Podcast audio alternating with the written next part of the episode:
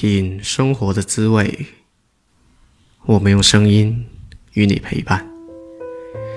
这里是博硕随想生活，我是卓照。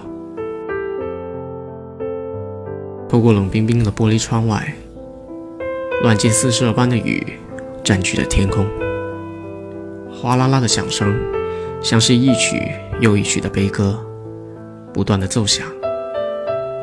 一阵阵寒意传到王婷的心里。我可喜欢下雨了，听着雨声真的很幸福。要是我们将来的孩子也和我一样喜欢这种滴滴答答的雨声，那该有多好啊！王婷的耳窝边不断回想起妻子曾经说过的话，却没有一丝的甜蜜感，反而是一阵阵刺骨的痛感。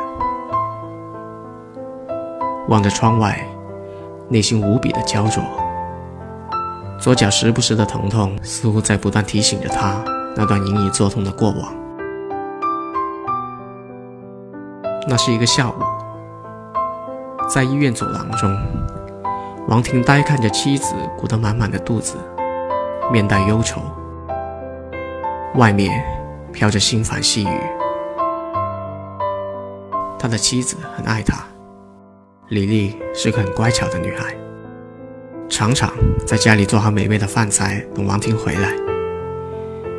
不过王婷自己因为事业跌到一个看不见尽头的谷底，脸上总带着蓝色的忧愁和无奈，有时候还带给妻子负面的情绪。现在，他愈发的感到愧疚。他手里攥着一张纸，上面写着。生孩子，医疗费用六千元；养孩子，每个月生活费用一千两百元；请保姆，工资每个月四千；买学区房，每平米十万。王天的目光回到那张纸，低沉的对李丽说：“我现在还不能承受有孩子的生活。”这胎要打掉。李丽吓愣了一会儿，你疯了吧？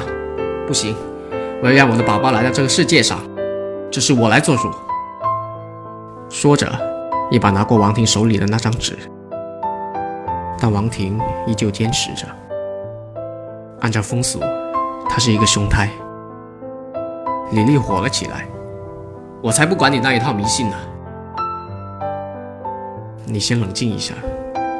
我现在事业遭受极大的冲击和负债，已经没有精力和金钱再去投入给一个新生的婴儿了。李丽已经听不下去了，她无奈的转身背对着王婷。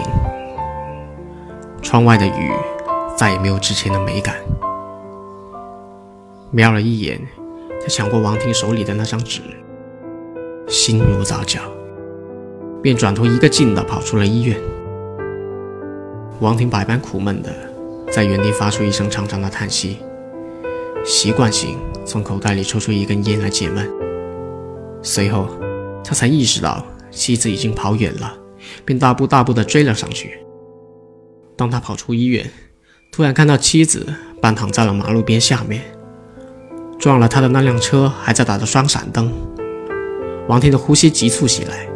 眼里溢出的泪水和蓝色的细雨交融在脸上，一边惊慌大喊：“李丽，李丽！”一边像疯了一样跑过去将她扶起，却看到了那张纸背后写着：“我为你生孩子，免费；为你照顾孩子，免费；生活中照顾你的起居，免费。”泪雨湿透了王婷的脸。他内心要崩溃了一样呐喊着：“李丽，醒醒！李丽，醒醒！快醒醒！”